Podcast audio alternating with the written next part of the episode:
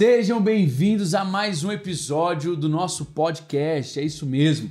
Você está sendo mais uma vez recebido aqui no ABC, podcast dos amigos, Bíblia e Café. Muita, muita Bíblia, muito café e muita coisa boa para se discutir entre amigos. Se você ainda não curtiu o nosso canal, se você ainda não está inscrito, por favor, faça isso agora. Já deixa aí a sua curtida, se inscreve no nosso canal. Isso nos ajuda demais, demais, demais. Vai levar essa mensagem, vai espalhar isso para muito mais gente e faz com que o YouTube entenda que esse conteúdo é relevante. Então, por favor, nos ajuda, deixe seu like, sua curtida, é, compartilha com o máximo de gente possível, seus comentários.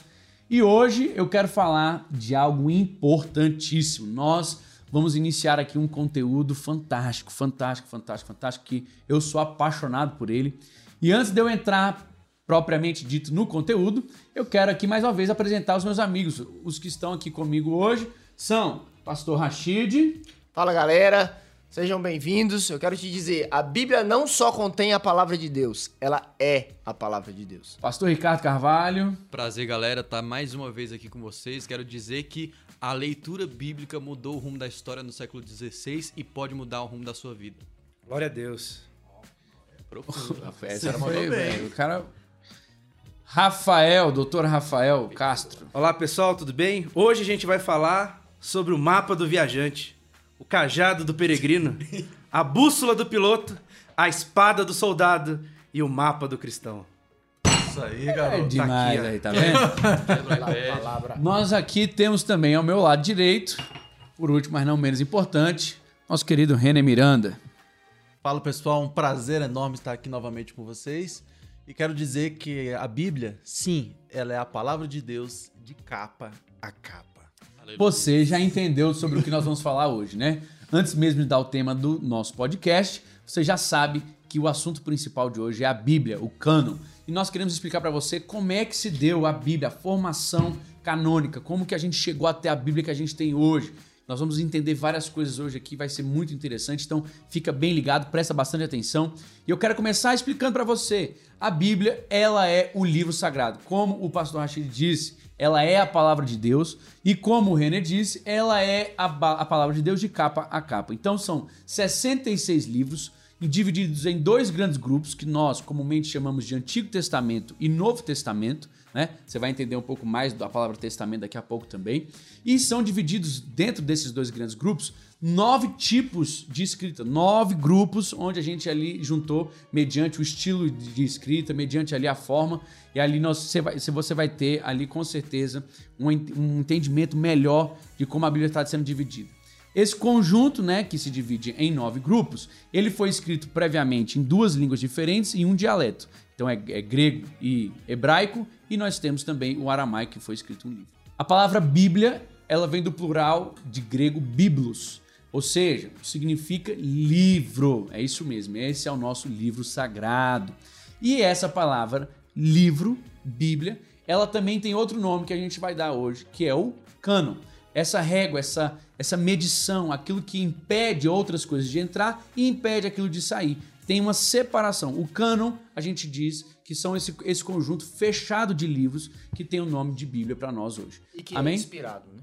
que é inspirado por Deus, justamente. Ele é um empréstimo da palavra que originalmente significa junco, né? Mas depois passou a significar vara de medir, por conseguinte, passou a significar regra, ou padrão, ou norma. Tá bom? E aí você vai ver que a partir do século IV passou a designar a lista de livros que constitui o Antigo e o Novo Testamento. E esse último sentido é que predomina até hoje a palavra cano. Passou a designar essa coleção encerrada de documentos que constitui a escritura autorizada, inspirada por Deus. Tá bom? Então hoje nós vamos discutir muitas coisas interessantes sobre isso e a primeira pessoa que eu quero convidar a começar a falar sobre esse grande assunto é o meu querido amigo René Miranda. René, me diga aí, a Bíblia é importante para você, sim ou não? Muito, pastor, muito. E foi interessante essa explanação que o senhor deu, senhor foi explicando basicamente como é a Bíblia que a gente tem em nossas mãos hoje. Senhor disse o seguinte, que ela é dividida em dois testamentos, né? Sim. O Antigo e o Novo. Então, para a gente partir do entendimento do que, que é a Bíblia, né? E, e, sobre o que ela é, a gente tem que entender o que, que é isso, testamento. Porque muitas Sim. vezes a gente fala, ah, tem o Antigo Testamento, ah, tem o Novo Testamento, mas o que, que quer dizer isso? Eu trouxe até a definição aqui do dicionário. Primeiramente, vou ler o dicionário. Testamento significa qualquer escrito postumamente revelado em que seu autor fixa suas opiniões ou projetos. Então, ou seja, a pessoa escreve em vida, né? E aí, quando ela morre, é aberto esse Ali é documento e a gente sabe ah, o que, que aquela pessoa queria que fosse feito com seus bens, né? Ou seja, para um testamento ele ter algum, Validade. algum alguma validade, ao- ao- ao- algum objetivo, tem que ter morte. Olha o que diz a palavra de Deus em Hebreus 9, verso 17. Porque um testamento tem força onde houve morte, ou terá ele algum valor enquanto o testador vive. Não vai ter um- nenhum valor enquanto o testador vive. E de quem que Hebreus, que o autor de Hebreus aqui está falando? Jesus Cristo. Jesus Cristo foi o que morreu e trouxe valor não só ao Novo Testamento, mas também ao Antigo Testamento. Porque Jesus é o personagem principal da Bíblia. Uau. Como o pastor disse, a Bíblia é composta por 66 livros, 39 no Antigo Testamento, 27 no Novo Testamento. E Jesus está em todos esses livros. Se Isso você tem que não ficar reparou, claro, né? A história Isso. é, ele é o tema central da Bíblia. Isso, isso, justamente. Porque a Bíblia é uma história de redenção, né, pastorzão? Sim, com É certeza. uma história de redenção. O homem pecou ali em Gênesis 3, a gente falou isso no nosso podcast, Podcast passado. passado, justamente. E E aí- se você ainda não ouviu, você pode correr lá e assistir. Justamente. E a- dali em diante, em Gênesis 3,15, já havia a primeira promessa messiânica. Que Deus disse que do fruto do, do ventre da mulher viria aquele que pisaria a cabeça da serpente. Quem? E quem é esse, Rafael? Não, é, quem que vai pisar? Fruto do ventre. Ih, não é. Não é a, não é a detentora do ventre, né? Uhum, instigou. Estigou, estigou. Vai. Prossegue, Prossegue. que- Segue o jogo, Siga lá, segue o pelota. jogo, segue o jogo. Você achou As essa... pessoas não vão pegar, mas vai, segue. Ah, vão. Trento não acabou. Ah, vão. Ah, Vai. Marvão. Aí você me pergunta, não, Renan, mas veja só, eu eu já ouvi dizer o seguinte: você tá dizendo que Jesus é o, autor, é o personagem principal. Mas eu só vejo Jesus a partir de Mateus na Bíblia. Eu não vejo Jesus para trás. Alguém poderia dizer isso, né? Aí a pergunta é: Jesus está no Antigo Testamento? Sim, com Sim. certeza. Sim, eu Sim, com certeza. Claro. Pra começar, Jesus já existia muito antes do, do, No- do Antigo Testamento ser, começar a ser escrito, porque ele é pré-existente, né? Em João 1, a palavra de Deus começa dizendo que no princípio era o verbo, o verbo estava com Deus e o verbo era, era Deus, Deus. e Jesus é o verbo. Então no Antigo Testamento nós temos a preparação de Jesus. Jesus aparece tanto por meio de profecias, Sim. como tipologias, como cristofanias. A Bíblia chama de tipos e sombras, né? Tipos e sombras. Justamente, o, o Antigo Testamento são tipos e sombras que a gente vai ver na sua completude no Novo, Novo Testamento. Testamento. É engraçado isso aí, que a gente tá com a versão da Bíblia em ordem cronológica aqui, né? Que é minha e eu é ia muito falar boa. dela, É, mas tudo eu bem. Peguei, de- peguei do pastor Daniel aqui, só porque aqui, o primeiro versículo da Bíblia em ordem cronológica, eu acho legal, que é João 1, 1. No princípio era aquele que é a palavra, ele estava com Deus e era Deus. Ele estava com Deus no princípio. Então eles colocam Cristo é esse como o primeiro né? versículo da Bíblia, né? Na, em ordem cronológica. Né? Porque ele, ele existe, né? A Bíblia diz que o- se ele é o cordeiro, ele foi preparado antes da fundação do mundo. Ele não tem começo nem fim. Ele é parte da trindade, né? Ele não tem começo, não tem fim. A gente no Gênesis quando fala, a gente façamos. É. quando a gente fez aquelas reuniões, aqui, a gente faz umas reuniões antes, né, para debater a pauta, né? Eu sempre brincava que nesse momento eu ia dizer Jesus em todos os livros do Antigo Testamento. eu não vou fazer, mas vou falar só alguns. Em Gênesis ele é a semente da mulher. Em Êxodo ele é o cordeiro pastal, pascual. Em Levítico ele é apresentado como su- sumo sacerdote. Quer que eu continue ou tá... Tá bom, tá bom. Tá, tá bom. A gente tem, tem um tempo limitado aqui. Vamos, vamos seguir. Então veja só, Jesus ele está em todos os, os livros do Antigo Testamento. E no Novo Testamento a gente vê inicialmente a sua manifestação nos evangelhos, depois a gente vê a sua explanação nas epístolas, e nós temos a consumação no livro de Apocalipse. Repete que isso aí é muito interessante. Verdade. Fala de novo, fala de novo. Ou seja, no Antigo Testamento nós temos a sua preparação. No- nos evangelhos nós temos a sua manifestação. Manifestação. Nas epístolas nós temos a sua Explanação. explanação. E no Apocalipse nós temos a sua Consumação. Não, Ou seja, está em todo o texto bíblico. Você entendeu isso, querido? Você tá ouvindo? Você, você tá prestando atenção? Olha só, Jesus ele foi anunciado, ele foi prometido, né? Ele foi, prof- foi Profetizado. profetizado. E ali a gente tem preparação, depois a gente tem a manifestação. Ele chegou, ele veio, Chegou, veio. o céu invadiu a terra. A Bíblia diz que o reino veio e virá, né? Então Jesus veio trazendo o reino. E também ali nós temos depois a explicação de quem foi Jesus, o que ele fez. E nós temos a consumação de Consumação. todas as coisas, que é com a volta dele, que é o reino Hosana. depois. Glória a milenar. Deus. É, Osana justamente. A gente nunca pode perder isso de vista, né? Nunca, nunca, nunca. Fantástico. Então, assim, hoje eu quero dizer pra vocês: nós já entendemos o que é cano, correto? Que é a lista fechada, que é a régua de medir. Existem livros que foram escritos também que as pessoas achavam que eram muito bons, que eram livros interessantes, que eram livros históricos, mas não foram ditos livros inspirados. Então, o cânon ele faz a separação entre bons livros e li- e livros que foram inspirados por Deus, tá bom? Então, agora, depois de entender isso tudo, coisas riquíssimas, espero que você esteja tão impactado quanto eu, nós vamos aqui para perguntas interessantes, momentos polêmicos. não, brincadeira, não é polêmico, isso aqui para nós é, é basilar, para nós é muito simples. Eu quero que seja simples para você também, tá bom? Nós vamos falar um pouco agora, pastor Ricardinho, sobre revelação, inspiração divina, infabilidade e inerrância bíblica. Então eu quero perguntar para você, a Bíblia é a palavra de Deus? Como a gente pode garantir que ela é a palavra de Como Deus? os meus colegas aqui já disseram, a Bíblia é a palavra de Deus, ela não apenas contém a palavra de Deus, como já foi dito é, por aí, eu quero falar mais daqui a pouco sobre o assunto, né? Mas eu acredito que a Bíblia nós explicamos pela própria Bíblia. E para falar sobre inspiração, não tem como a gente deixar de falar sobre dois textos. O primeiro deles é Paulo escrevendo a Timóteo, na segunda carta dele, no capítulo 3, 16 e 17, que diz o seguinte: Toda a escritura é inspirada por Deus e útil para o ensino, para a repreensão, para a correção, para a educação na justiça, a fim de que o homem de Deus seja perfeito e perfeitamente habilitado para toda boa obra. Ou seja, o próprio a própria Bíblia está falando que toda a escritura ela é inspirada por Sim. Deus. E qual que era essa escritura? Rafael vai, vai contar mais para frente a, a respeito da Tanakh, né, que era o que é o nosso Antigo Testamento, mas que é a Bíblia hebraica, e era a Bíblia utilizada por Paulo e a escritura que Jesus costumeiramente eh, durante os quatro evangelhos fez as citações, ou seja, essa escritura e também a, a que foi eh, assimilada pela igreja do Novo Testamento. Também temos o texto de 2 Pedro, eh, capítulo 1, 19 e 21, que fala sobre essa inspiração também.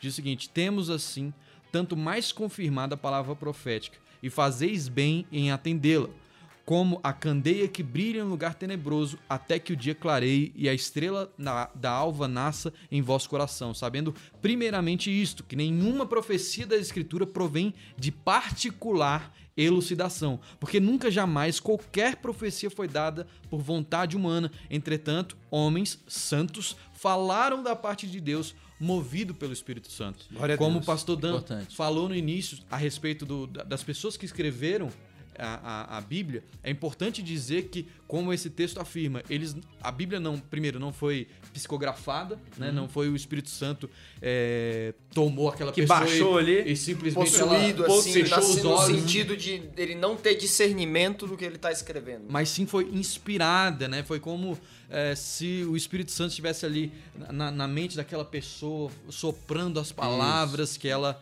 deveria ah, estar escrevendo e esse texto Tanto que as até nós. características da pessoa, ela permaneceu no texto também, né?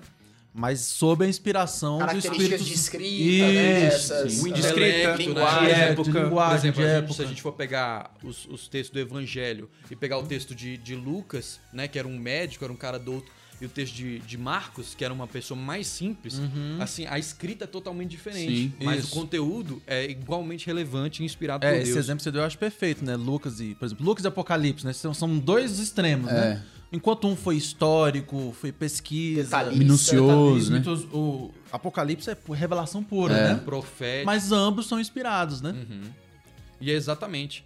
E ah, falando um pouco sobre inerrância e infabilidade bíblica, isso decorre do fato que toda escritura, como a gente falou, é inspirada por Deus, que está lá em 2 Timóteo, e também pelo caráter divino, né? Deus é perfeito. Isso quer dizer que o quê? Que Deus não erra, né? Então, se ele não erra, a, a escritura dele, a escritura que foi inspirada por ele, também não, pode, pode haver errar. erros. É isso né? Erros. E aí a gente vê a supervisão do Espírito Santo, como a gente falou, no- nos escritores, garantiu que o resultado final fosse o que a gente tem hoje, né? Deus guiou... Vai falar alguma coisa? Só que essa- nessa questão da inerrância, às vezes é bom até a gente ressaltar que a Bíblia, ela não se contradiz, né? Sim, Então, muitas vezes a momento. gente acha, ah, um texto, esse daqui tá parecendo que tá contraditório com esse. Na verdade, a gente toma isso como regra de fé e prática, a questão da inerrância bíblica. E muitas vezes a nossa interpretação, na verdade, que não está de acordo com a palavra. E a gente tem que procurar Exato. cada vez mais entender o contexto todo, né? Eu, então, eu quero fazer menção aqui de, um- de uma palavra que você acabou de dizer. Fé. Querido, não dá para crer que a Bíblia é a palavra de Deus sem fé. É verdade. Se você não crer em Deus, se você não crê em Deus, você não vai crer que a Bíblia é a palavra dele. É lógico que teve vários critérios na formação do Óbvio, cano e tudo mais que vão ser falados, mas a fé é o principal É o- é a deles, base. é a base. Você só é a base. começa partindo da fé. Eu creio que essa é a- que é uma coisa que o meu avô dizia muito. Eu creio que a Bíblia é a palavra de Deus e pronto. Acabou. O que está escrito vai valer para mim. Então, assim, Esse é o nosso pressuposto É. inicial, né? É. Então a gente começa a partir tem que daí. sair daí. Esse é o ponto de partida. Pastor, um, um dos textos que mais fala comigo é um texto de Hebreus que fala assim: que aqueles que se achegam a Deus precisam crer que ele exista. e é A gente- galardoador daqueles a, que é, a gente até se apega a isso, né? Que ele vai abençoar, que ele é, é recompensador daqueles que o buscam, mas a parte inicial, pra mim, era importantíssima. Sim. Pra você se achegar a Deus, você crer. precisa crer que ele exista. Não adianta você ir até Deus e dizer assim. "Ah, Talvez você exista. Não, não, você não. Eu tô aqui, só estou aqui. Não tem isso. Né? Pra se achegar a Deus, precisa crer que ele existe. Então, pra gente crer em Deus e crer na Bíblia. Vou ter que me segurar aqui para não entrar num, num- num- numa reflexão outro podcast. filosófica em outro podcast. Mas é interessantíssimo isso, porque Não é só uma. O- é ó, Uma pequena pitada. óbvio, Um tostão. Ele precisa ser dito. A pessoa, a gente fala assim, é óbvio que quem se aproxima deve acreditar, deve crer, mas nem sempre isso acontece. Não. Tem muita gente que tá dizendo se aproximar, mas não crê, então não tá se aproximando. Então você só se aproxima daquilo que você crê. Se você não crê, você não se aproxima. Então jamais vai receber a recompensa porque você não tá próximo. E ele, inclusive, o Verdade. texto bíblico fala isso, né? Fala. Você chegando a Jesus dizendo: ajuda-me na minha falta de fé. É, não, e a gente precisa entender aqui, querido, que é o seguinte: não é uma questão aqui da qualidade da sua fé.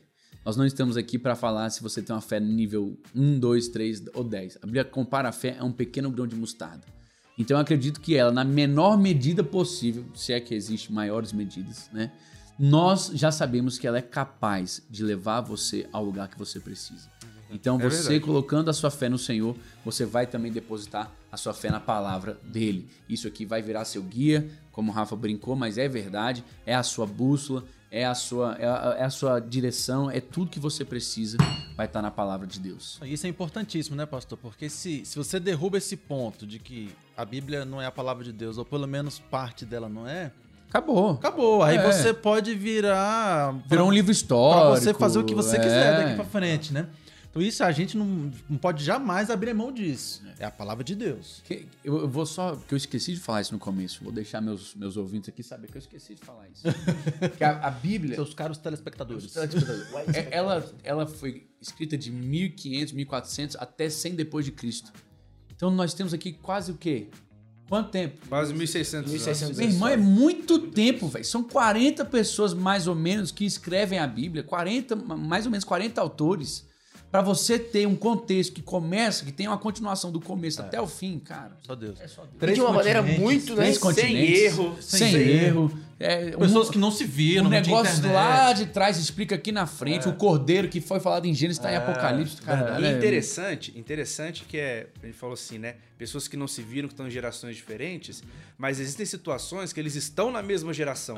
Se você vê Os evangelhos, né? Daniel, Jeremias, é, Esdras, Neemias, E tudo falando a tudo mesma é um, é linguagem. um período digamos. ali, é uma, uma, duas gerações, que, ou seja, um período próximo, e todo mundo falando a mesma coisa, né? De forma ali inerrante, né? Sem nenhum tipo de contradição. Mas um na corte na Babilônia, o Ah, outro sim. com o povo, outros que ficaram em Jerusalém, nos evangelhos, todos vivendo ali. Então, existem as duas coisas. Existem aqueles que não se viram, aqueles que estão em completamente gerações opostas, né, distantes, e aqueles que são contemporâneos e ainda assim a E ainda assim vê é sempre um- E outra coisa, unidade, coesão. Quando a gente unidade. fala de, por exemplo, profecias bíblicas, a gente não fala apenas de profecias messiânicas. Tem inúmeras profecias que foram. é, é, que aconteceram realmente Sim, no, no próprio sim. Antigo Testamento. E a gente vê historicamente que o que foi falado, Aconteceu, né? séculos depois aconteceu. Já teve seu Já cumprimento, teve né? seu cumprimento. Verdade. Então, assim, gente, olha, você precisa crer que ela é infalível. A Bíblia, tudo que ela fala é verdade. Se é palavra de Deus, você tem que conferir a autoridade bíblica. Partir ela desse tem, princípio, né? Ela tem que partir desse princípio. Tudo aqui tem peso, tudo tem. E a gente vai explicar mais ou menos daqui a pouco o porquê disso. Se tá aqui, tem peso. Vai. Tem, um, tem uma, um- uma frase, né, que a gente diz assim: que quando eles estavam lendo, tornavam as mãos deles impuras. Então, quando você é confrontado com a verdade bíblica, isso muda algo dentro de você. Tem que mudar. Então, tem, que, Tem que mudar, mudar. Tem que mudar. Exatamente. Então eu quero continuar hoje falando nessa, nesse mesmo conteúdo, obviamente, perguntando meus amigos aqui. Nós vamos falar sobre a formação do cânon bíblico. Pastor, só antes da gente Entrar é, nesse- entrar nesse nesse, assunto, eu Hum. acho que a gente precisa falar um pouco. Nesse assunto que o René falou, do, do que, que vai acontecer quando a gente começa a relativizar a palavra de Deus, acho que é importante a gente falar um pouco sobre é, esse movimento de liberalismo teológico. né? Ou seja, de você começar a relativizar algumas coisas até que chega o momento que você não tem mais segurança, você É. não tem base sólida. Sim. Verdade. A- a- aquilo que acontece, na verdade, não é a Bíblia que vai ser o meu guia. Não tem nada mais absoluto, É, né? eu só eu vou utilizar a Bíblia para embasar a minha opinião e vou Convenientemente, distorcer né? convenientemente, Pesado isso. É o distorcendo o que evangelho eu- da conveniência, né? É, É, exatamente. e, e isso, e a gente escuta muito falar sobre isso, né? De vez em quando aí, é, uma pessoa bem começa a falar sobre essa relativização da palavra de Deus, ou fala que a palavra de Deus contém, né? Isso aí acontece o tempo inteiro, Verdade. né? E muita gente fica pensando, ah, de de onde esse cara tirou isso, né? É, tá querendo falar uma alguma novidade, mas quando a gente vê isso, a gente vê que isso remonta historicamente, né? Depois da reforma ali, é, bom tempo se passou ali no século XVII, começou então o que o Rafa já estava falando sobre o liberalismo teológico, né? Ou seja, não é uma coisa de hoje, né? Com o advento da, da modernidade e hoje, que continua, perdura, é, a pós-modernidade, com o, a- a- o tal do pluralismo, o inclusivismo, o relativismo, tudo filosoficamente começou a ser relativizado. E isso, é, também lá por conta do iluminismo e tudo mais, e isso chegou até a teologia, isso chegou até a palavra de Deus, infelizmente. E esse movimento é, que atingiu igrejas, que atingiu universidades, que atingiu escolas, que atingiu continentes inteiros como, como a Europa, é, infelizmente veio para relativizar certas coisas, né? Como eu estava falando, para esses, a palavra de Deus contém, ou a Bíblia contém a palavra de Deus. E Não é a não palavra é a de palavra Deus de completa, Deus. né? Então começou-se a, a, a se relativizar vários conceitos, como o. Vou, vou ter que citar o casamento homossexual. ah, E aqui eu acho que é importante a gente falar que direito civil É diferente. é diferente Sim. daquilo Sim, claro. que é regra de fé. Isso. né? Uma outra coisa também, pastor, é algo que é comum a gente falar, mas ele é tão bonzinho, só falta ser crente. Como é? Só falta crer em Deus, não vou nem usar a palavra crente, só falta se converter. Ele é tão bonzinho, como é que Deus não vai deixar essa pessoa entrar no céu? O amigo do Salvação evangelho. universal, o amigo né? do O famoso evangelho. amigo do evangelho. Voltamos no nosso podcast de número 1. Um, No final, todo que- mundo. é, a gente até comentou sobre isso, que no final todo mundo vai se salvar. A Bíblia não fala isso. Sim. né? Toda a nossa tem, tem justiça. Um, tem um negócio que, eu, rapaz, me dá uma agonia quando as pessoas falam. Nós todos somos filhos de Deus. não, irmão. Nós é só muita gente, né? Você só é Nós é filho muita de gente, Deus a partir do dia que Deus te deu poder para ser feito filho de Deus. Ou seja, você creu, você a foi salvo. que É porque a pessoa não, a pessoa não enxerga qual é a consequência disso. É. Dizer que todos são filhos de Deus e dizer que no final todo mundo vai se salvar, nada mais é do que invalidar o sacrifício de Cristo. Na Não, verdade, e tem todos são outra. criaturas. É você- é todos são criaturas, são criados. quê? Se a pessoa for filha de Deus e no final ela não for salva, quer dizer, vamos, vamos- deixa eu explicar Reformular, melhor, é. Se, se a gente diz que todos são filhos de Deus e no final a gente sabe que não são todos que vão ser salvos, a gente tá falando que um pai vai mandar o filho pro inferno. Isso. É puxado isso, né, irmão? É muito puxado. Então, assim, E o texto bíblico não diz É isso. claro, Não o diz texto isso. Diz exatamente outra o coisa. contrário. Todos que forem filhos vão residir com o pai para toda a eternidade. Então você tem que entender. Tem que sair da criatura para ser filho. E esse discurso dessa teologia, como o pastor Dan estava falando, essa é, palavra, essa teologia da porta é, Larga, aberta, larga, larga. larga, né? Que Jesus já, já falava sobre isso, é muito perigoso. Pode parecer bonitinho, pode parecer mais Politicamente correto. politicamente correto, mas isso, se a gente for olhar hoje para a Europa, para as igrejas europeias que hoje estão se Detonou, né? tornando pubs, estão se tornando Traz uma frieza espiritual estão se absurda, tornando igrejas, estão se tornando mercados, estão se tornando mesquitas. Isso é um advento, é o fruto do liberalismo te- teológico, começou lá no século E a, XVII. e a vem- palavra de Deus, ela, eu acho ela tão linda. Você vê como é que é a palavra de Deus. Ela tem, ela tem a, os ensinamentos que a gente precisa, né? Quando você vai lá apóstolo Paulo nas epístolas ao Coríntios, a gente fala, ah, talvez, talvez isso possa ser novo, né? Cara, apóstolo Paulo já estava falando sobre isso lá Sim, atrás. sim. Lá atrás. Sim. Lá atrás ele escreve para uma igreja num, num cara que estava se relacionando com a, a mulher do, do, Do pai, pai. entendeu? Uma situação de incesto na família. E deixando claro que é o seguinte, gente, agora que nós somos novas criaturas, nossa vida é diferente. Isso eu Sim. também acho um ponto importantíssimo. Não existe conversão, porque conversão é você mudar a rota. É. E tudo continuar igual. Não tem como. Não é isso que a Bíblia nos Nos ensina.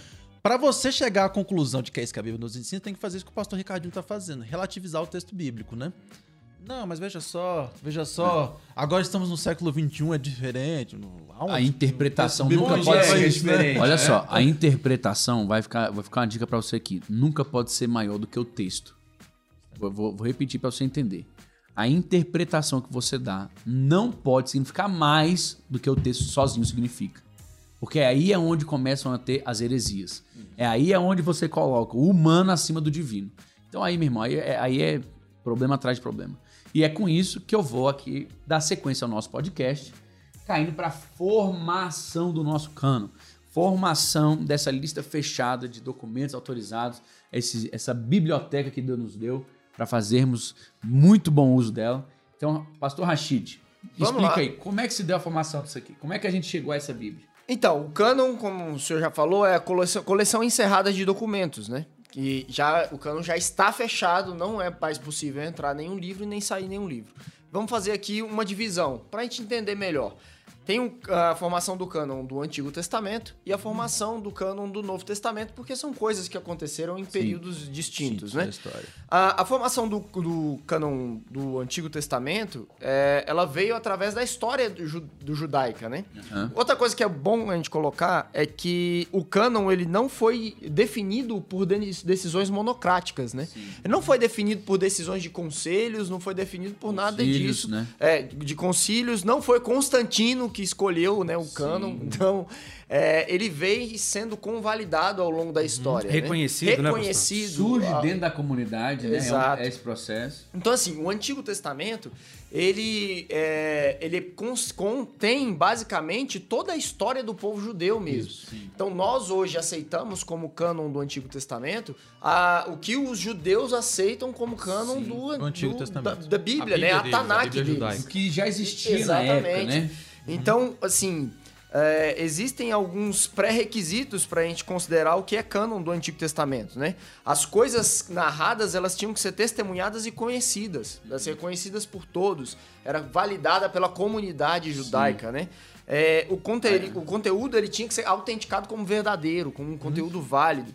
E o que é muito bonito também nisso tudo é que o próprio Jesus ele valida o Antigo Testamento Sim, no Novo sim, Testamento. sim. Né, ele vem lá falando que desde do, do início até né, do, o, é Lucas 20, 24, né? Lucas 24. 24, Lucas 24, 44. 44, que ele fala.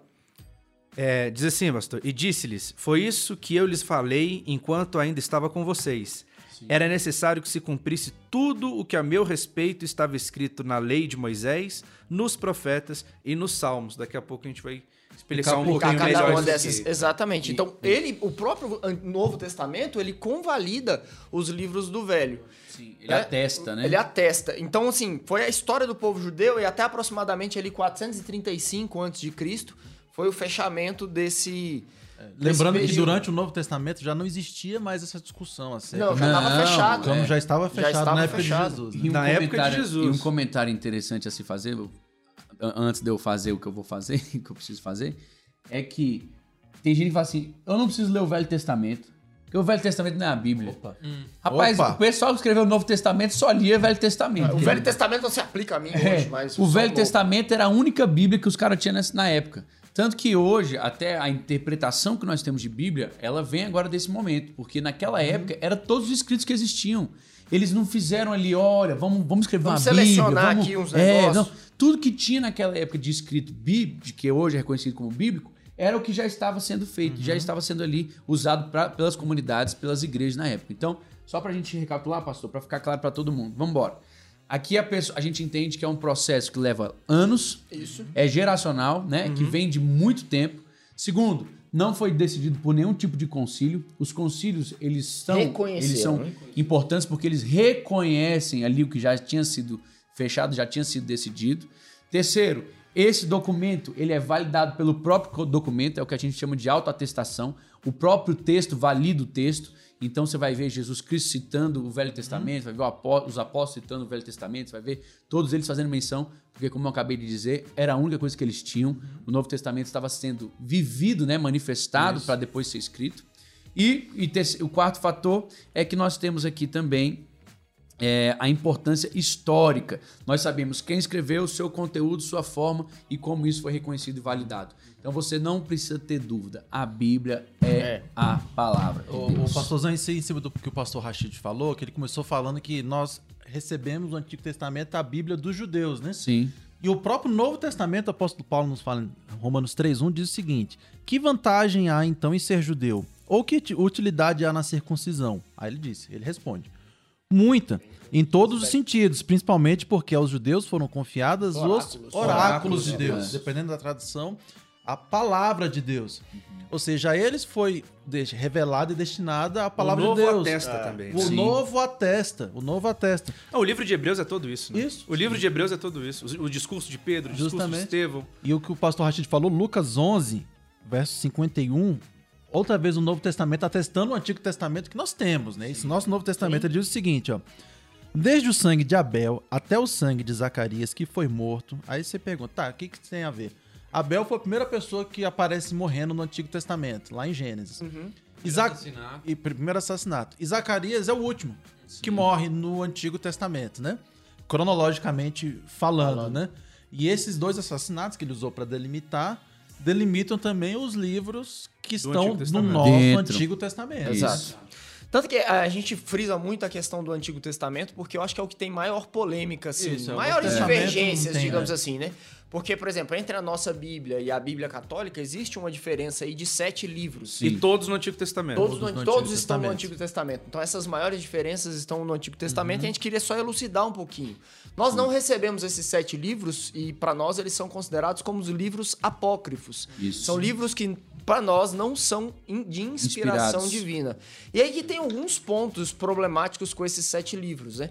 Primeiro, porque ele não, ele foi escrito no período interbíblico, aqueles 400 anos de silêncio, né? Segundo, que ele não, é, não é, você não tem originais em- na língua hebraica. Eles estão Todos em grego. todos em grego. Já então, no período de helenização já do no- mundo. né? Isso. Então isso daí pra gente também gosta da é, um- é uma Eu questão importante. Já reparei. E a, e a pior de todas, que ao, ao meu ver, assim, a pior de todas, ele contém divergências sérias de teologia Isso, sim. em relação a toda a palavra de Deus. Então, assim, ele tem, por exemplo, a, a, a justificação pelas obras, o que a Bíblia fala radicalmente contra. Né? Ele vai falar de, do, do- da intercessão pelos mortos, que também nós não concordamos. Não tá dentro do contexto Então, assim, pra nós, eles são livros que não são inspirados porque eles vão, de, eh, vão contra aquilo que toda a Bíblia prega. E E, se não tem, tem respaldo neotestamentário, né? É, Não se tem. não tem nenhuma citação, né? Ou seja, não tem a Não alta tem atestação. citação, é. Ele primeiro, vamos, vamos de novo aqui pro, pro pessoal recapitular. Eu gosto de fazer essas listinhas para a pessoa fixar. Então, incompa- incompatibilidade teológica, né? Por exemplo, a justificação. Nós temos a disputa canônica também, né? Que eles ali ocorrem, que são 24 a 22. Idioma. O idioma, ênfase nos estudos linguísticos, né? Da língua hebraica. Nós temos a evidência no Novo Testamento que não existe Não nenhuma. existe. E também não tem nenhuma autoatestação. Não tem nenhuma menção. Ah, pastor, mas eu já li um livro apócrifo e eu vi que são mensagens boas. Até, até tem livro que fala coisa que a Bíblia fala. Por isso não entrou, irmão. Porque qualquer coisa Bíblia boa que tem num livro Uhum. apócrifo já tinha sido escrito dentro Exato. dos livros que estão no cânon. Então não havia necessidade de fazer a adição desses livros. E eu vou te dizer, até a Igreja Católica também não reconhece aquela canonicidade. Meu Deus, como eu reconheço, né? Como é canônico, né? Porque assim, eles são colocados em uma canonicidade secundária, chamados também de livros deuterocanônicos, né? né? De uma Inspiração- canonicidade inspiração secundária. É. Sim. Então, assim, nós, tem um bloco apócrifos, pra para eles, eles deuterocanônicos. Então, assim, não, pra, a gente realmente não reconhece esses, esses sete livros. É, se fosse pra colocar assim, quais são os inspirados? Não teriam esses. Não. Não. Aí teria que ter um livrinho anexo. Exatamente. Como não, A como Bíblia não- 2, pega a Bíblia 2 ali. Como não ia Parte ter dois isso? aí. Colocou tudo num ponto Justamente. só. Mas mesmo a doutrina católica romana entende que estes livros são livros de inspiração secundária, ou seja, são diferentes daqueles do, do restante que se amoldam ao nosso. Né? É isso que os pastores estavam falando sobre evidências internas e externas. Né? A nossa a nossa Bíblia, nossa Bíblia protestante, ela tem me- esses me- é, essa diferença né, de livros. então Menos nós livros, temos são menos Sete a livros. menos. Nós temos 66 livros, sendo é, 39 livros do Antigo Testamento e o restante 27 os do 27 do Novo Testamento. Quando a gente fala de evidências externas, a gente está falando de alguns pontos, que é isso que as, as listas que o pastor Daniel estava falando que é bom para poder fixar. Acho que é bom a gente rever isso um pouco, né? Falar de origem apostólica. né? Ah, não, mas é porque a gente é ainda novo, não. Né? a entrou- gente, a gente fala, ainda não é. entrou no novo. Então, a né? gente está falando do, A gente tava do- falando do Do antigo. velho. A gente tava falando do Isso. antigo. A gente vai entrar no novo. Vou entrar nele Então, agora. Pega, Vou pega entrar aí. nele agora. Isso aí. Eu né? percebi aí que tu deu Vou uma subidinha no agora. tablet. É. agora- Vou entrar nele aqui. Já vamos entrar no novo? Vamos Já entrar no vamos novo, entrar, no, sim. vamos entrar no Nós novo. Eu estamos só, no novo. nós vamos- eu só vou fechar o assunto do antigo é, dizendo que em relação ao que a Bíblia hebraica, aquilo que nós temos e que nós conhecemos como é, é dentre várias divisões, nós temos uma divisão de Pentateuco, históricos, poéticos e sapiensais e livros proféticos. Poéticos e o quê? Sapiensais. Aí é bonito. Aí não, aí é, aí é- Categoria, meu amigo. Sabedoria. Isso aqui Aí só no é- ABC. Isso aqui Você tem, que, você tem que andar comigo. Outros podcasts não tem isso aí, não. Tem não. e livros proféticos, enquanto na, é, na Bíblia hebraica essa divisão, né, que é o livro inteiro é o Tanakh, dividido entre Torá, Neviim e Ketuvim. Então, lá são 24 livros, mas esses São os 24 mesmos livros. Esses 24 livros são os exatos outra maneira, né? 39 livros que nós temos, mas são organizados de forma diferente. Isso aí. Então, só pra gente fechar o Mas só- Antigo Só Testamento. pra, então, assim, por exemplo, você pega ali primeira e segunda crônicas, não vai ter essa divisão de primeira e segunda crônicas. Você Reis, pega ali os profetas Isaías. menores, eles estão condensados em um, Em um livro, livro único só, de é. proféticos, né? Então, assim, só para o pessoal ter essa noção Caramba, é que vai de É, 39 pra de 39 cai 24? pra 20. Então, assim, é porque É alguns isso. estão realmente em conjunto Isso. e aí essa- esse número de divisão fica um pouco diferente. Vamos, mas é, é válido clarificar, pontuar, o mesmo conteúdo. Exatamente. O que estava Integralmente continua o hoje mesmo conteúdo. integralmente. Então, o que estava no Antigo, né, a Bíblia hebraica é exatamente o nosso Antigo. Sim. Mas e o Novo? Só, só antes de ir pro novo, que a gente tava conversando aqui antes, Já é acho que segunda faria vez boa a que gente você fala. falar. Antes de... Antes de ir pro novo, porque eu lembrei que a gente, A gente conversou do, do de. Estevão, né? Quando a gente tava falando de Atos sim, 7, né? sim, De sim. mais um exemplo de como o Você novo quer a- um chofar? atesta o... atesta o nosso Antigo Testamento que a gente tem nas nossas Sim, mãos, né? sim. Porque Estevão, ele vem fal- falando toda a história do povo, né? A história bíblica do povo. Estevão não é um, um apóstolo, né? Não é. Estevão não era alguém que. É impressionante, Atos Não, 7. ele não era um, um dos fariseus. Ele era um diácono, Ele né? não, era, ele não era um dos líderes da lei. Entregador de cesta, né? Ele, É. era, um, ele era um voluntário Um da voluntário, igreja. um voluntário. E esse voluntário da igreja, ele faz uma leitura. Ele resumiu. Um resumo. Uma, uma- De né? cabeça. De categoria. Não tinha tablet é na mão, não. meu irmão, De- é de uma Espírito qualidade, Santo, uma inspiração. É, isso, isso é que a impressionante. gente chegou a essa conclusão. Né? A gente disse aqui no, no começo, antes de começar a gravar. Fica claro que é quando você está cumprindo o, o seu, o seu papel, a sua missão, basta você obedecer a Bíblia e ela vai se cumprir. Abre bem a tua boca e o Espírito Santo vai encher. Verdade. Amém. Ali Estevão ele faz um resumo completo. Se você não entendeu o Velho Testamento, abra aí Atos, vai ler lá o que aconteceu com Estevão, no capítulo 6, 7, 8, você vai entender bem o que Deus vai fazer, o que Deus está fazendo. E ele aborda esse período exato do Antigo Testamento que a gente tem nas nossas mãos. Isso. Porque esses livros apócrifos já estavam escritos enquanto Estevão vivia, quando Sim, Jesus aqui estava. sim. Foi no E- período intertestamentário, Isso, antes né? deles, né? E, e- e deixa claro que no Novo Testamento ali não havia -se dúvida de qual era o Antigo Testamento, Sim, né? sim. E esses livros já existiam, né? Então, mais uma coisa que atesta o nosso Antigo Testamento. Mas agora vamos pra onde, Ah, não, Pedrinho? não. Antes de Testamento. entrar no, no, no Você quer um Testamento, kipá? o- Um chofar? o- Um questionamento Ó, faz um a gente vê, pra mim é, pro Rashid. já Ia, tava ia, ia tampar um negocinho aqui, né? Ia tampar. Eu já tenho um O natural Rashid aqui. mais do que eu, porque o, Você! o Francisco de Assis dele é maior que eu. Rapaz, a- o meu, o meu maior trabalho de mediação aqui não é conteúdo, não é sobre conteúdo. Não é. Não. Rafael, foco, é é sobre foco. É só manter É sobre o e foco. cabelo. Foco. É porque sempre que fala de calvície, eu chamo o Rastide comigo. Vamos Eu não comigo. fico sozinho. Vem comigo. Sozinho, tô sozinho. Rafael aqui vai. Passando, Finalmente então, entrado chegando. Vai, no Novo Testamento. né? Chegamos, Rafinha, chegamos. Chegando no Novo Testamento, a gente também tem algumas bases, né? Sim. Porque muita coisa foi escrita. Muita coisa foi escrita sobre Jesus. Tanto que de vez em quando você vê alguém dizendo: Ah, mas existe um evangelho. Judas, você nunca leu? Existe um artigo, né? existe um escrito que foi encontrado. Mas muita coisa foi escrita e nem tudo isso que foi escrito está no cano. Por E quê? qual era o critério? Por quê? Porque existem critérios para trazer isso. Né? Vamos chegar a dizer que se tudo que pudesse ser colocado, né, escrito, colocado Tudo ali, que Jesus fez, né? tudo que Jesus fez, não existiriam bibliotecas suficientes para guardar. Exatamente. Então são muitas coisas. E além disso, ainda existem as fake news. É. Coisas que foram ditas, né? Que não são verdade. Por isso que critérios foram estabelecidos para isso. Né? Ah, é, e um deles é a origem apostólica. Ou seja, tudo que existe no novo ou foi produzido por um apóstolo ou validado por eles. Sim. Então, se não foi um apóstolo que escreveu, foi um dos seus discípulos que escreveram sob sua supervisão. Que é o que a gente chama, né, num, num- aqui mais Apóstolos. teologicamente falando, Apostolicidade. a apostolicidade. É- Você tá anotando isso, né? Você Anota tá para. É, porque numa conversa, vai que alguém fala apostolicidade do Novo. Testamento, aí tu fica, tu fica perdido. Apostolicidade neotestamentária. Ai, ai. É, tu sabe o que significa, mas não sabe a palavra. Então agora aprende a palavra. Apostolicidade, vai.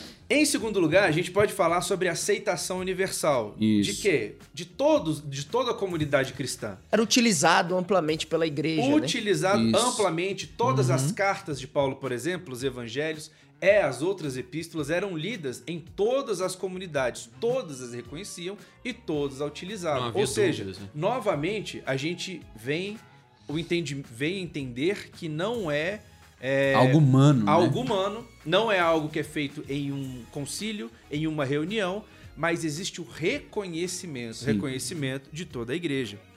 Que é o que a gente chama de catolicidade. Catolicidade. Você que é crente, não se preocupe, não é catolicidade do- da igreja católica, não. É catolicidade aqui De no sentido que o Rafael acabou de explicar. Universalidade. É É, católica quer dizer universal, problema, né? né? Igreja católica quer dizer Justamente. igreja universal. O problema tá no romano. Mas não é o tema de hoje, né? Não é o tema de hoje. Não é este tema. Continuando com essa aceitação universal, que é a catolicidade, é o uso litúrgico. né? Sim. As igrejas que recebiam não recebiam como informação, recebiam para o uso litúrgico durante as reuniões. Assim como eu e você abrimos a Bíblia, né, ali no Novo Testamento, um texto de Paulo, uma carta, o Evangelho, e começamos a ler para embasar uma mensagem, embasar uma pregação, já na igreja primitiva era utilizada da mesma forma. Né? Abria-se ali as cartas, os evangelhos, era lido e a partir dali a palavra era ministrada. Então era o uso E litúrgico. na li- liturgia, por exemplo, como o texto da ceia, né? Como o texto da ceia, como o batismo. É o que a gente chama de ortodoxia, Por né? imersão, obviamente. né? Regula Por fidei. imersão. Isso aí, isso aí não tem dúvida. Afinal né? de contas, isso, aqui é uma boa igreja batista. Vamos concentrar de novo.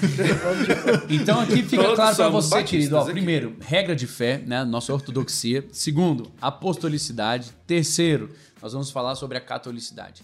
Isso aí são as evidências que a gente usa para saber se um texto ele deveria ou não ser canônico, se ele deveria ou não ser da E a escritura sagrada. consistência, né? E a consistência da mensagem, que é o seu conteúdo, o conteúdo Sim. daquela carta, ele está convalidado no restante das escrituras. Como o pastor Daniel, como o pastor Daniel falou, é, ali na igreja né? primitiva só existia o Antigo Testamento, né? Só existia as escrituras do Antigo Testamento porque o Novo estava sendo escrito. E eu vou então aquela aqui- carta que é recebida, ela precisa ser convalidada com o restante das escrituras. Vou colocar algo interessantíssimo, curiosidades. Momento Gosto curiosidade. um disso. momento curiosidades. Gosto disso. Jesus, quando fazia menção à própria Bíblia, ele não dava referência, porque na época deles não tinha capítulos e versículos, o que significa que eles eram obrigados a dizer está escrito.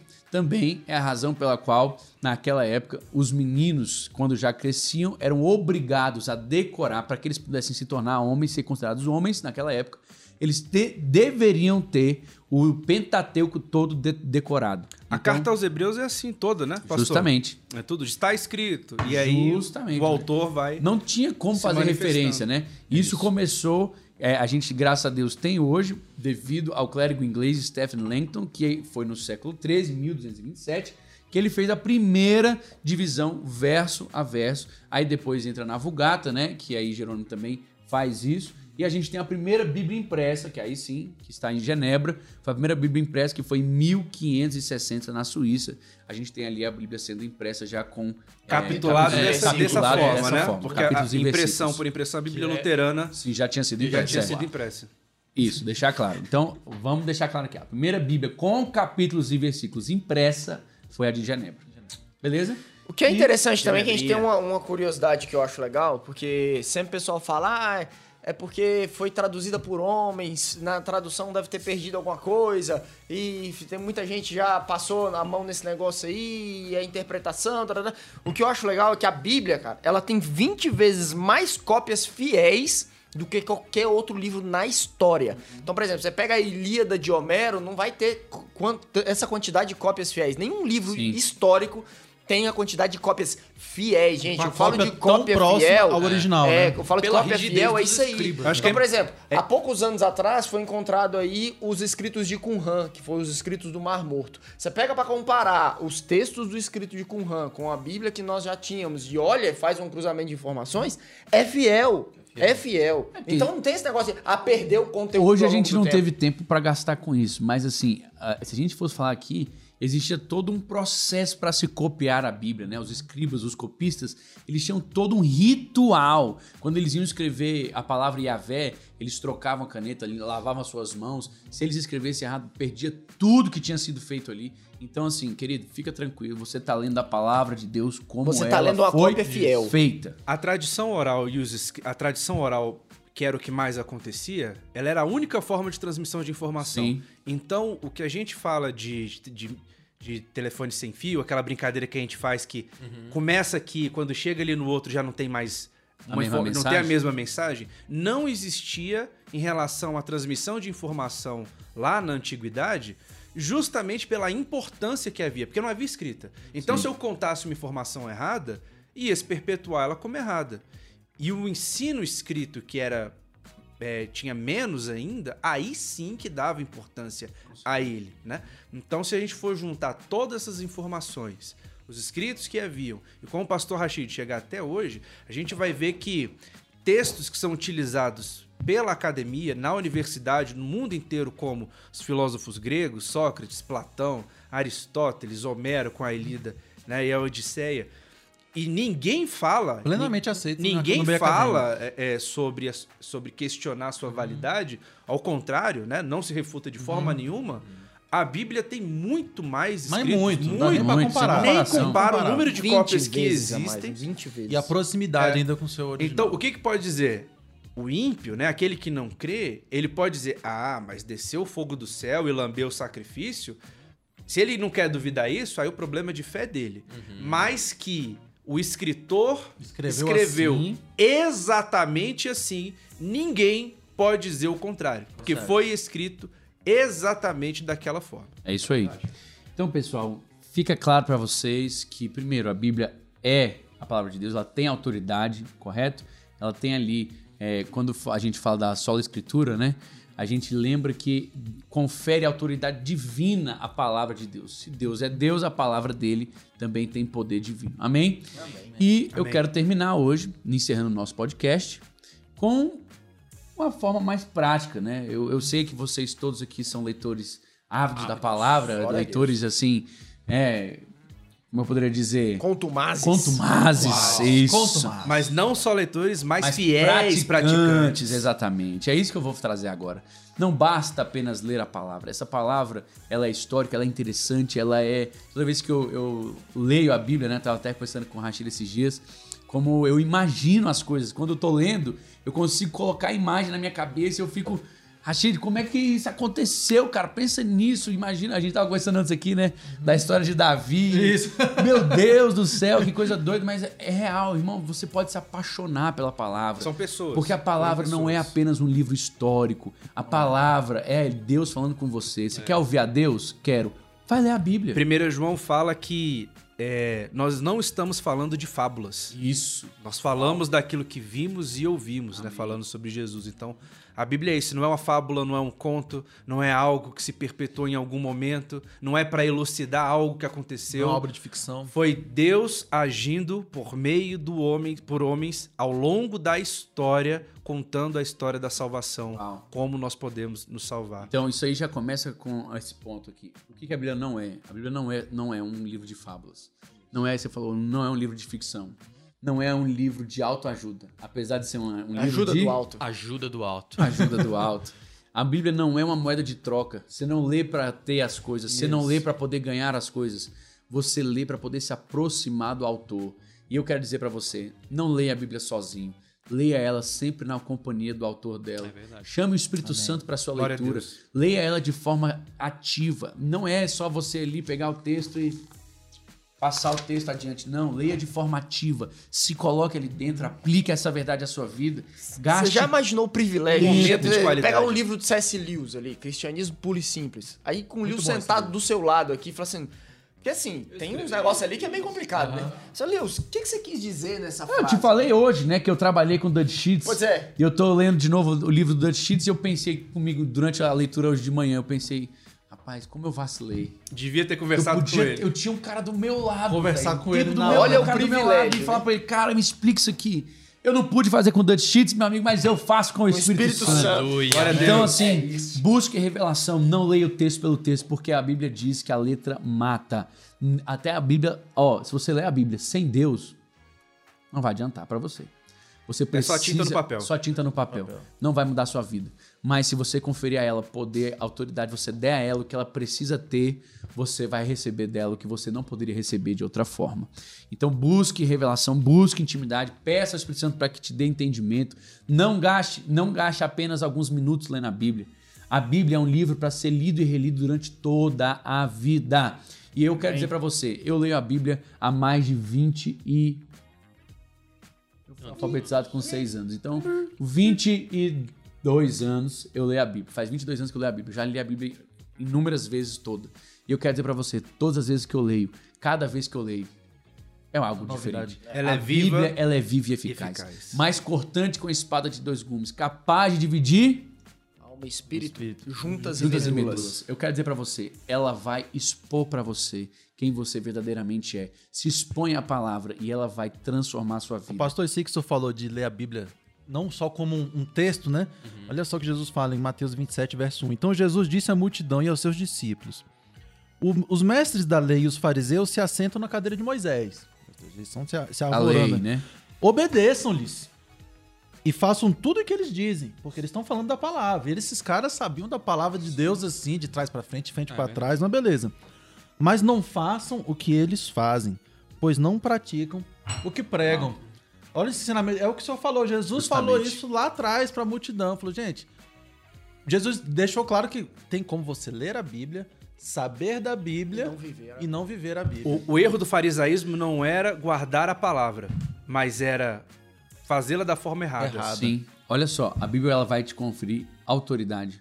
Quem não sabe Bíblia não tem autoridade. Jesus venceu o diabo, não foi falando para ele palavras bonitas, foi dizendo para ele está escrito. A Bíblia ela vai te conferir acesso ao Pai, porque é ele falando diretamente com você. Não tem nenhum mediador, não tem nenhum intermediador. Ali é o Pai, Jesus e o Espírito Santo diretamente contigo. É entra pro teu quarto, fecha a tua porta e o Pai que te vê em secreto vai estar falando com você. Então, irmão, eu quero te dizer uma coisa. Isso aqui é uma preciosidade. Isso aqui é, é- é algo tremendo, é um presente de Deus para nós. Não vale, não vale a pena você viver uma vida se não for para viver ela junto com Deus e através da sua palavra, tá bom? Então eu quero dizer aqui pro final, quais são os conselhos de vocês para as pessoas lerem a Bíblia a partir de agora? Pastor, é, a gente falou anteriormente que a Bíblia foi reconhecida também pela comunidade, né? Sim. Esse é um dos critérios. Então, é, apesar de ter um momento íntimo com Deus seu, Sim. você não lê sozinho. Então busque o seu discipulador, busque o seu pastor, converse com ele, tire as dúvidas, faça uma leitura é, junta, conjunta com a igreja, porque é importantíssimo isso. É importantíssimo que os seus pastores te instruam, é importantíssimo que aquele que caminha junto com você te instrua. Porque, então, Rafa, a gente tem- leia sozinho, mas não leia somente sozinho. A gente tem que entender que a Bíblia também é complexa, né? É um livro que foi escrito de- é, é, durante 1600 anos, mas há muito tempo. Então, assim, tem coisas que realmente vão Grande, desafiar né? a, sua, a sua capacidade. E são nesses momentos que, se você pedir conselho, você não vai criar uma heresia, você não vai criar um Exatamente. pensamento errôneo. E é isso que eu acho lindo no fórum, né? Porque às vezes eu tenho um entendimento, aí eu vou fazer, ô pastor, mas olha o que a Bíblia diz aqui. Peraí, eu acho que você está interpretando isso de uma maneira errada. Então essa é um, a importância E não vai estar diminuir em- você em nada. Não, Isso não mas vai essa é a diminuir você importância em de estar em nada. comunidade. A gente cria, né? Cria um conhecimento hum, é, mais próximo do que realmente a palavra de Deus quis nos dizer. Para aí não abrir margens para as heresias. né? Eu acredito que a gente. A primeira coisa que eu diria pra você, como conselho, é, é buscar uma tradução que seja fácil pra você, de, de fácil entendimento, mas que seja uma tradução também Fiel. mais fiéis, né? Tem algumas traduções que a gente costumeiramente é, propõe a leitura aqui na igreja, que é, Gosto por exemplo, muito da NVI. NVI, nova versão internacional, Almeida Revista Atualizada, Que é a que eu uso. Que é a que eu uso também no, no cotidiano. Nosso pastor também usa é, esse texto todos os dias e nas explanações bíblicas. NVT, nova versão Que é transformadora. uma, é É a mais recente. mais atual, nova, mais, mais atual, nova. ou atual E tem mas que é uma- muito boa também. E tem uma nova também que é baseada na ARA, que é a NAA, né? Nova Almeida Atualizada, É. também é muito boa. Século a- 21 é, também tem E a uma- King James também a realmente nova é uma... King James. Eu, vou- eu vou James. recomendar pra você algo, tá? Vale durante um tempo da sua vida. Leia a mesma versão. Porque se você não ler a mesma versão, vai dificultar muito a memorização dos versículos pra você. Verdade, verdade. Então, se você quer memorizar referências bíblicas, escolha uma tradução e permaneça nela. Você quer uma tradução mais jovial, mais fácil de entender? Vai pra NVI. Você quer uma tradução mais é, Clássica. clássica, mais assim, recheada de coisa, vai pra RA. Você quer uma, uma coisa mais assim, jovial também, um pouco mais à frente, vai pra NVT, tá bom? Então, eu quero dizer pra vocês, escolha uma e permaneça com ela. Por que, que eu leio a RA? Eu gosto da tradução, mas também Fabrício que eu li a vida toda. Ah, pastor, você não lê outras versões? Leio. Quando eu vou estudar ou fazer uma, uma mensagem, alguma coisa assim, eu olho outras traduções. Mas eu gosto de fixar com ela. Acho que é importante dizer também, pastor, que é, a gente tem boas traduções. Sim. Durante muito tempo se falou que a, que a Bíblia em português não era uma boa tradução, porque era uma confusão de parte inglês, parte espanhol, parte não sei o quê. E hoje nós não temos isso. As nossas traduções em português são traduções muito boas, muito confiáveis. Então eu não Diretas preciso... de escritos originais. Diretos Originais. É. eu não preciso é, para todo o texto e falar, deixa eu ver o que está falando no original, no grego, Uhum. etc. A Bíblia que você tem é uma Bíblia confiável. Pode ler. Muito boa. Leia e confie. Qual o seu conselho, Renix? Pois então, o meu conselho, eu vou dar dois conselhos muito rápidos. O primeiro conselho que eu quero dar é que sempre que você for ler o texto bíblico, evite fazer. Existe uma prática antiga que era aquelas caixinhas de promessa, né? Que a pessoa Sim. sacava um verso avulso e lia. A gente tem que ter muito cuidado com essa prática, Sim. porque um verso fora de contexto ele pode virar um pretexto, Um né? texto fora de contexto, Contexto vai virar pretexto. Vira um pretexto, né? Texto pra Tem um exemplo muito clássico que o salmista ele diz o seguinte: não há Deus. Isso está escrito na Bíblia. Mas antes ele disse: disse o tolo em seu coração, não há Deus. Então, se você lê essa parte sem ler o que ele Opa. disse antes, opa, é uma coisa muito grave, né? Então a gente tem que ter muito cuidado de, de ler as coisas fora do seu contexto. Então, sempre que for ler a Bíblia, tente ler o que vem antes, o que vem depois, para você não tomar conclusões É importante erradas. que a né? leitura seja uma leitura sistemática, né? Sistemática de Capa, a Capa capa. capa. capa. E a importância aqui, que é, eu acho interessante, é óbvio que, irmão, se a gente fosse falar de tudo, teria que ser 10 podcasts pra falar. Verdade. Mas a gente tem que falar aqui da exegese e da hermenêutica, né? Você vai ler ali e você tem que fazer, procurar entender o que, que eles estavam querendo dizer naquele tempo de lá, por que, que ele disse aquilo, para quem ele disse aquilo, aonde ele disse aquilo, com quem ele estava, isso tudo interfere na interpretação Justamente. do seu Por texto. que foi escrito Por que daquela, foi escrito daquela maneira. forma? E como se E aplica. como se aplica aqui e agora? Que o primeiro é exegese e a segunda é hermenêutica. Então, Você vai fazer essa interpretação e aí você nunca vai conseguir ter uma boa hermenêutica, uma boa exegese lendo um texto Um só. texto Um isolado. texto jamais vai te permitir exegese e hermenêutica. Ah, outra coisa. Poxa, então eu nunca vou precisar buscar o original? Eu gosto de buscar o original, não duvidando da minha interpretação, mas aprofundando ela. É, Tá claro. bom? Até mesmo porque uma palavra grega ou palavra hebraica pode ter N significados Sim, e dentro sim. daquele significado, é, Eu desses errar, né? significados, um tradutor foi lá e escolheu a, a- a É. melhor significado para aquele. No momento no devocional, eu não vou precisar Não, disso, de forma não. nenhuma. Isso é no outro momento fórum. de estudo, exatamente. Para expansão Exatamente. entendimento. E, e o segundo conselho que eu gostaria de dar é o seguinte: leia a Bíblia. A Bíblia ela não é um, um objeto místico que você vai deixar em cima da, da mesa da sua casa, aberto no Salmo, e ali, a- ela ficando aberta ali, ela vai proteger. Em Salmo 1, quando ele vai falando do, do homem bem-aventurado, diz que bem-aventurado é aquele que rumina, né? Sim, que ele medita. ele rumina a palavra de Deus Salmo de dia e de noite, né? Então não é só abrir, deixar o rolo ali, ou a Bíblia aberta, opa, minha casa está protegida. Não, e como objeto místico ela não vai funcionar. Ela vai funcionar quando você lê e o Espírito Santo vai trabalhando na sua vida. Aí Exatamente.